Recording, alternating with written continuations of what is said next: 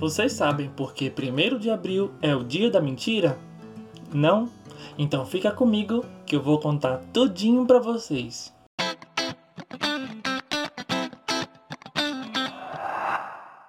Oi, oi crianças, tudo bem com vocês? Eu sou o Pontinho e esse é o meu podcast. E sejam muito bem-vindos. Pois é, vários países ocidentais consideram 1 de abril como o dia da mentira e aproveitam dessa data para pregar peça em alguns amigos. Mas essa brincadeira teria começado por volta do século XVI, lá na França. O rei Carlos IX ordenou a mudança do calendário, que era juliano, e passou a ser gregoriano. Mas calma, deixa eu explicar. O calendário juliano comemorava as atividades de Ano Novo que durava uma semana. Era entre 25 de março e 1 de abril. Com a lei do rei Carlos IX mudando para calendário gregoriano, o Ano Novo passaria a ser comemorado como é hoje, em 1 de janeiro. Como as informações antigamente demoravam muito para chegar de um lugar para outro, muitas pessoas não sabiam dessa lei. E também tinha aqueles que não gostaram muito dessa mudança e continuavam celebrando o Ano Novo naquela data de sempre mesmo sendo xingados de tolos e acusados de comemorar de forma mentirosa o Ano Novo.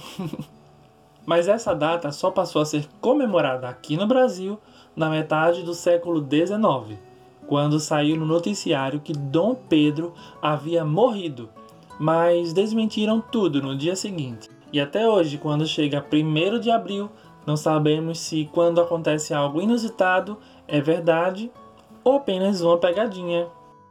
Eu conversei com a psicopedagoga Rebeca Campos e ela falou um pouco sobre como a mentira pode repercutir na infância. Oi, doutora Rebeca. Oi, Pontinho. Vamos falar da mentira e suas repercussões para a criança. Bom, qual adulto nunca mentiu para uma criança, não é verdade? Seja para minimizar algum conflito, seja na intenção de protegê-la, é, a mentira em si ela não traz tanta repercussão, e sim a sua regularidade. O que quer dizer isso? Enquanto adulto de referência como somos, a regularidade da mentira vai trazendo para a criança um nível maior de insegurança e mostrando que ela não pode contar com aquela figura, porque o que ele diz não é o que ele faz. E também, de médio prazo, a criança vai internalizando a mentira como algum contexto social de vivência dela, e ela tende a reproduzir isso então, ela pode sim é, começar a mentir mais por ver adultos de referência mentindo. Então, trazer assertividade para o contexto de condução dos nossos filhos, a gente precisa sim trabalhar sempre com a verdade, entendendo que ela é a melhor coisa a se fazer. Pois é, vale lembrar que o dia da mentira é apenas para pegadinhas, ok? Inclusive, a Dani do blog Dicas Bacanas vai nos contar uma pegadinha que aprontaram com ela quando criança. Oi, Pontinho, tudo bom? Olha, eu fui trollada no dia da mentira quando chegaram para mim lá na minha sala quando eu era pequena e disseram assim: Daniela, a diretora tá chamando você. Aí eu olhei assim: Meu Deus, o que foi que eu fiz? Eu pensei na mesma hora, né? Porque eu sempre fui muito comportada. Mas eu não sabia por que, que a diretora tava me chamando.